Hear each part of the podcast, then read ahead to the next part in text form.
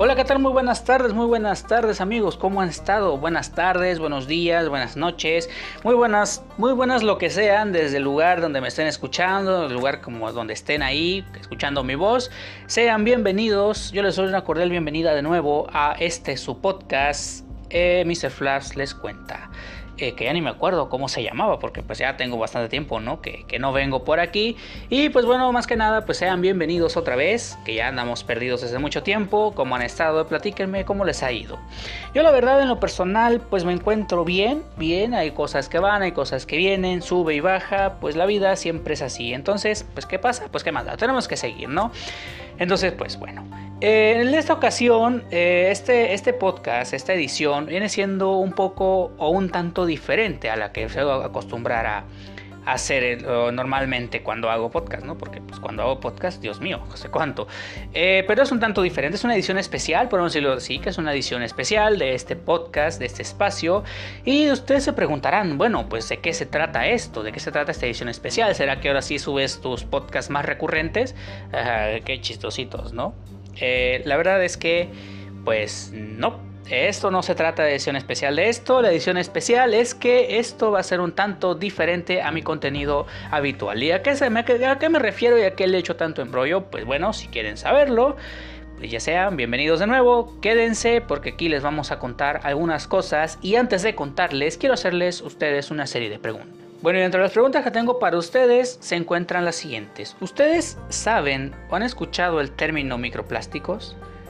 Sí, como tenemos bien sabido, eh, todo lo que conocemos, la mayoría, la mayoría de lo que conocemos, tiene su parte microscópica. Si hay organismos, entonces hay microorganismos. Si hay un cosmos, pues entonces tiene que haber un microcosmos. Y así como hay un bus, tiene que haber un microbus, ¿no?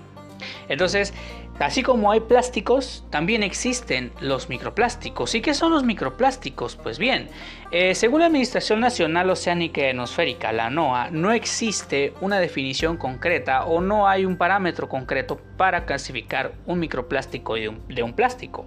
Entonces, la, definición más acertada de microplásticos que se tiene, que son pequeñas piezas de plástico que no miden más de 5 milímetros de diámetro y las cuales contaminan el medio ambiente que esos microplásticos son producto del desprendimiento de mesoplásticos y de plásticos más grandes, los cuales podemos ver a simple vista, como puede ser una botella de agua, como puede ser este que lo que se encuentra componentes en la ropa, todo eso es lo que puede ser un microplástico.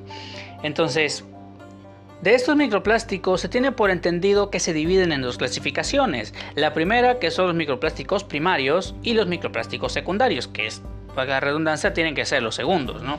Entonces, dentro de los microplásticos primarios son aquellos microplásticos los cuales son fabricados de manera específica para utilizarse en productos. Es decir, estos microplásticos desde que son fabricados son unas pequeñas partículas las cuales van vertidas en algunos productos del uso cotidiano, en los que pues, se, se pueden encontrar en limpiadores faciales y algunos cosméticos, así como hasta en la pasta de dientes. Así es, mi amigo, así es, mi amiga, usted se lava los dientes con plástico, así como yo, y no sabíamos hasta ahorita.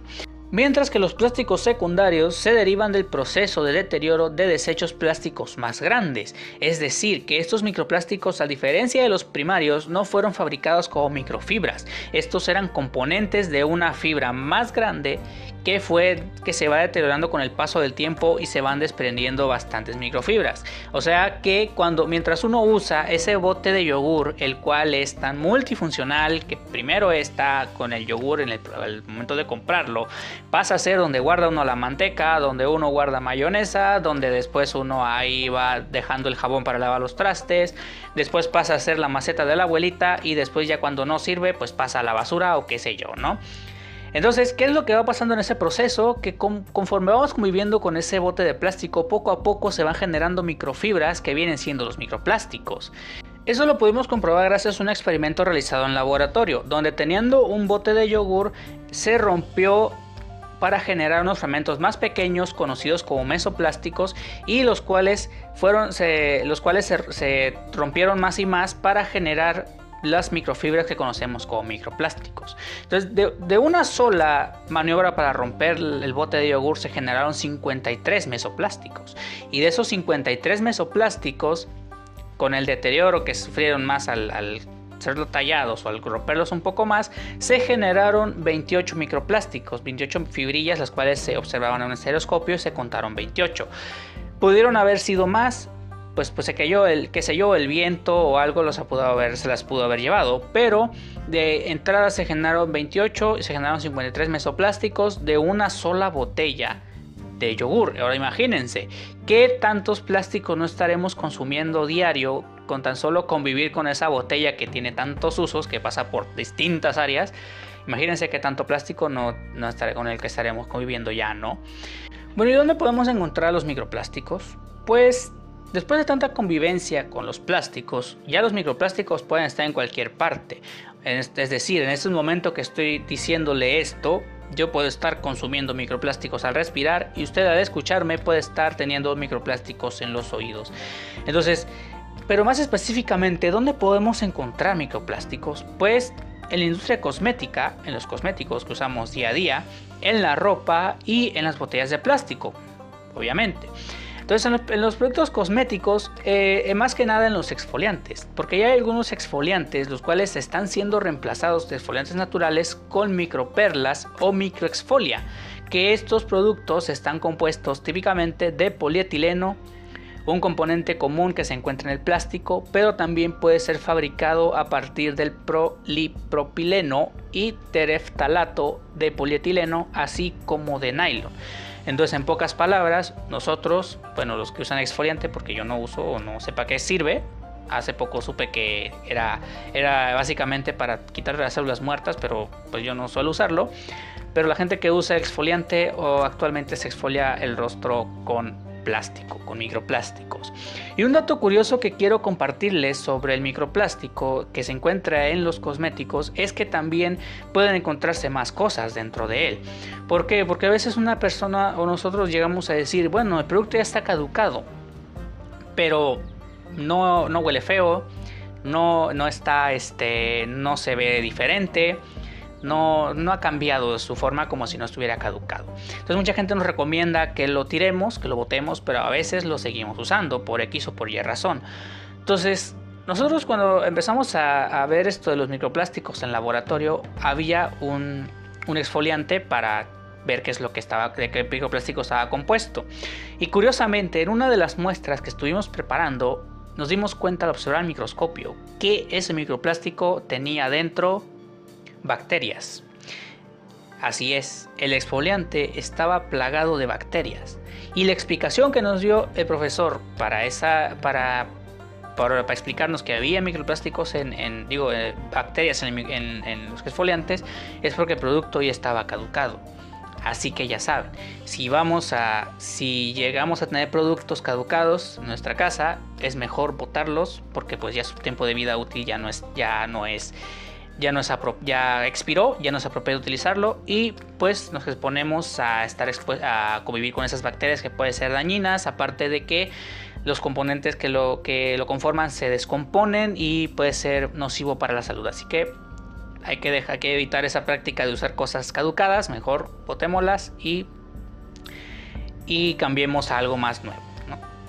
Ahora pasamos a los microplásticos que se encuentran en los textiles. Si bien la ropa está compuesta al 95% de algodón, como dicen algunas etiquetas, también es bien sabido que está compuesto de un 5% de poliéster. Es, eso sí es cierto. ¿Por qué? Porque la ropa está compuesto por tejidos sintéticos como poliamida, nylon, poliéster o un acrílico. Dichas microfibras están adheridas al algodón que la componen, las cuales estas se van desprendiendo con cada lavado. Y estas microfibras que se desprenden solo se conocemos como los microplásticos de la ropa. Es por eso que cuando uno lee las instrucciones en un etiquetado de ropa viene con instrucciones específicas sobre el lavado, la temperatura, el tipo de lavado y pues eh, las recomendaciones para el cuidado al exponerse al sol. Porque conforme vamos usando la ropa, al igual que una botella de plástico o un bote de yogur, esta se va deteriorando y va desprendiendo esas, microfibras. Entonces para poder comprobar esto podemos hacer un experimento que usted también puede hacer en su casa. Es si tiene una lavadora con un, con un filtro de bolsita, es buscar en esa bolsita, que es como una red, sacar toda la, la, pelusa que se encuentra, eh, que agarra al momento de cada lavado. Entonces esa bolita que va a sacar esa pelusa son las microfibras que se van desprendiendo de la ropa y esos son los microplásticos de la ropa. Entonces por eso cuando nosotros lavamos la ropa, utilizamos la ropa con el paso del tiempo, esta se va desgastando, se le hacen hoyos, pierde su color y pues hasta llega el punto en el cual se rompe. En el cual se rompe, en el cual se bota a la basura y pues hasta ahí llegó la vida útil de la ropa. Bueno, así como hay microplásticos en la ropa y en, las, en los cosméticos, también hay microplásticos pues obviamente en las botellas de plástico. Entonces, ¿cómo es que hay microplásticos aquí? Si, es una, si las botellas son pues bien procesadas, son tan bien hechas, están bien preparadas y parece que no se les desprende nada. Bueno, igual el bote de yogur que usamos para todo se ve igualito. Entonces, ¿qué es lo que pasa? Si uno observa detenidamente una botella de plástico cuando va y compra agua, puede darse cuenta que tiene fecha de caducidad. Si es una botella de agua natural, pues vamos a pensar, bueno, ¿por qué el agua tiene fecha de caducidad? El agua no caduca. Pues bueno, en esencia pues diríamos que no. Pero la, fecha de caducidad que tiene la botella de plástico, esa botella de agua, no es para el agua en sí, es para la botella. Ya llegando en la fecha de caducidad para la botella, esta se empieza a deteriorar, se empieza a degradar y el plástico empieza, empieza, digo, empieza a desprender esas microfibras que se pueden encontrar en el agua y que pueden desprenderse también al ambiente. Repito, no hay que consumir productos caducados. Entonces, ¿qué es lo que pasa también cuando uno bota una botella de plástico en el medio ambiente? Se empieza a decolorar, se pone dura y empieza a empieza a degradarse. Y si tarda 100 años, 200 años, a 300 años en, en, degradarse, y uno diría, bueno, la botella se va a degradar. Pero no, aquí viene lo curioso y lo peligroso de los microplásticos. ¿Por qué pueden ser nocivos? ¿Por qué pueden ser malos para la naturaleza? Pues simplemente los microplásticos se podrán desintegrar, se podrán deshacer y a convertirse en fibras, a mesofibras, a microfibras, a nanofibras y lo que siga de lo más pequeño de las fibras, pero estas nunca se van a degradar, solamente se desintegran en partes más pequeñas y más pequeñas y estos microplásticos, estas microfibras terminan siendo absorbidas o ingeridas por otros organismos así como permanecer en el medio ambiente, pues ya se tiene sabido de que hay registros de microplásticos presentes en el sedimento marino, así como microplásticos en contenido estomacal de algunos organismos como peces y tortugas, y sorprendentemente también se han encontrado compuestos de los microplásticos presentes en la sangre. Entonces, como le había dicho antes, hay microplásticos en todos lados, en sedimento, en organismos, en el ambiente, en todos lados. Entonces, también es bien sabido que los microplásticos forman parte de la isla de basura que se encuentra en el Océano Pacífico. ¿Y cómo es que llegaron ahí? Pues gracias a la arrastre de las corrientes que ha llevado los plásticos más grandes de todas partes del mundo y vienen y, los depositan a lugares donde no había antes. Entonces la contaminación que hay por microplásticos es, es descomunal. ¿Y por qué hay tantos microplásticos? ¿Cómo se generan tanto microplástico? Pues básicamente es la relación que se tiene de consumidor y producto, es decir, el alto consumismo que se tiene de estos productos, porque antes de la desplastificación la gente usaba muchas bolsas de plástico para llevar sus cosas de las compras a la, de la tienda a la casa, porque cuando nosotros a veces andamos caminando tenemos sed, compramos una botella con agua, y esa botella pues es de un solo uso o algunos la consideramos de un solo uso y la botamos a la basura. Y aunque se haga bolita como salen los anuncios de que digan no tú haz la bolita pachúrrala y pone la tapadera y ya con eso asunto arreglado pues ya vimos que no no se degradan algunas son reciclables pero igual se siguen desprendiendo microfibras. Entonces otra otra cosa también viene a influir en, la, el alta, la alta producción de estos microplásticos es la, es la ropa, la industria textil. Entonces se ha escuchado eso de, algo que lo que influye más es la, moda rápida o el fast fashion, del cual el semestre pasado, colaboración con una amiga, un saludo, espero que estés escuchando esto, eh, hicimos un trabajo sobre la moda rápida o el fast fashion, la cual es impresionante el movimiento de cómo esta, esta tendencia de la moda crea un hiperconsumismo en la sociedad porque estas prendas tienen, tienen monitos o figuritas relacionadas con la cultura pop y la gente suele comprarlas porque están baratas. Pero pues nos dejamos llevar por el consumismo y nos damos cuenta de que son baratas, pero no tomamos en cuenta que son de mala calidad. Tienen un tiempo de vida corto, se desecha esta ropa, se genera esos, esos microplásticos y compramos más ropa y se generan otra vez los desechos y microplásticos y el ciclo es tal, es tan grande y es tan interminable que inclusive hay en los, vertederos donde se supera la, se supera la capacidad para tirar la ropa eh, se llega a generar un, sedimento a base de las fibras o a base de la misma ropa.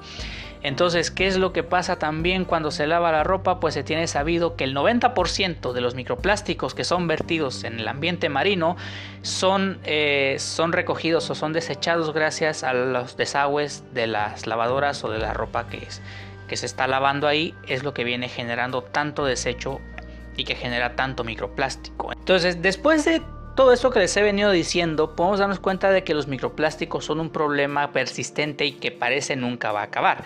Entonces, esto suena demasiado apocalíptico, pero ¿hay alguna solución o hay algo que podamos hacer? La respuesta es sí. ¿Y qué se, puede, qué se puede hacer o qué se ha estado viniendo haciendo hoy eh, en estos últimos días o estos últimos tiempos? Pues simplemente uno de los grandes pasos que se ha dado es la desplastificación. Ya saben, el dejar de usar bolsas de plástico en el supermercado y reemplazarlas por aquellas bolsas que tienen más uso, que vienen siendo los morralitos o las bolsitas tejidas, las cuales podemos usar y que son este que se pueden reutilizar más que una bolsa de plástico de un solo uso. Ya se ha estado reemplazando los popotes, lo que son de plástico, por los popotes de, este, de fierro. Y eh, uno de esos cambios, esos cambios se van haciendo y son un gran avance que hemos tenido como sociedad. Y podemos hacer más cosas. Claro, a veces podemos ir a exigirle al gobierno, es que ustedes deben de dejar de producir plásticos y todo eso. Pues sí, tal vez, pero nuestro primer deber eh, que tenemos nosotros también como sociedad es ser un poco más conscientes y tomar ciertas medidas para poder llevar a cabo esta desplastificación y si al menos no acabar del todo con los microplásticos, a menos reducirlos de una manera considerable para para frenar un poco la contaminación que hay. Entonces, en algunas páginas de algunos periódicos como Milenio se, han publicado, se han ido publicando algunas posibles soluciones o recomendaciones para eh, reducir o frenar un poco los desechos de microfibras o microplásticos al medio ambiente, las cuales son las siguientes. Al salir de casa lleva contigo una botella de agua reutilizable y evita el consumo de agua embotellada. Cambiar el cepillo dental por uno de cerdas naturales, disminuir el uso de vehículos, o sea, por lo de las llantas, eh, evitar el uso de sartenes antiadherentes con recubiertas de teflón, porque hay que recordar que esas se van desgastando y pues, también se van tirando microfibras y nos comemos esas fibras también.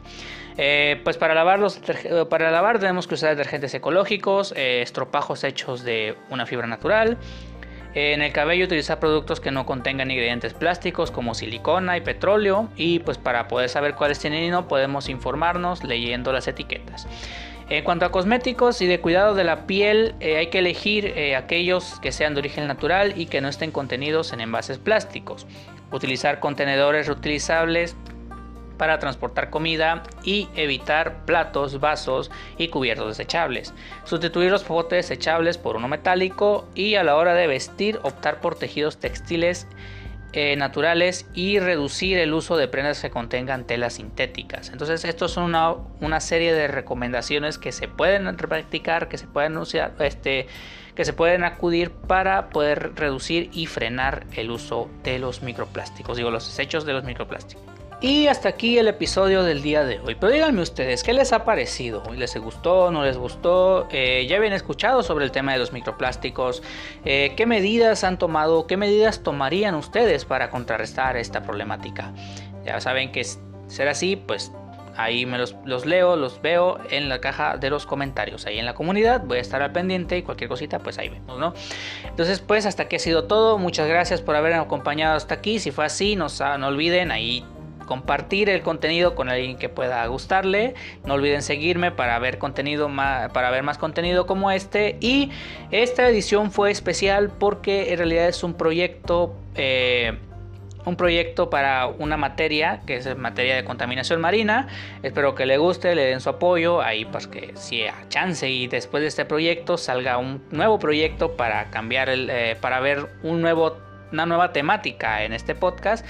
A ver si les gusta o no les gusta, también me lo pueden decir. No olviden seguirme, ya sea en Facebook, como historias de Mr. Flaps. También en Instagram de Mr. Flaps History. Es que lo cambié porque no me dejaba Instagram, quién sabe por qué no me dejaba, pero tuve que ponerlo así. Y también en TikTok de, de la de Mr. Flaps-historias, que ahí no subo muchos videos, pero pues uno que otro videito ahí para que se den la vuelta. Entonces yo me despido con todo el gusto del mundo. Nos vemos en una próxima ocasión, que espero que sea luego y espero que estén muy bien. Nos vemos a la próxima. Chao.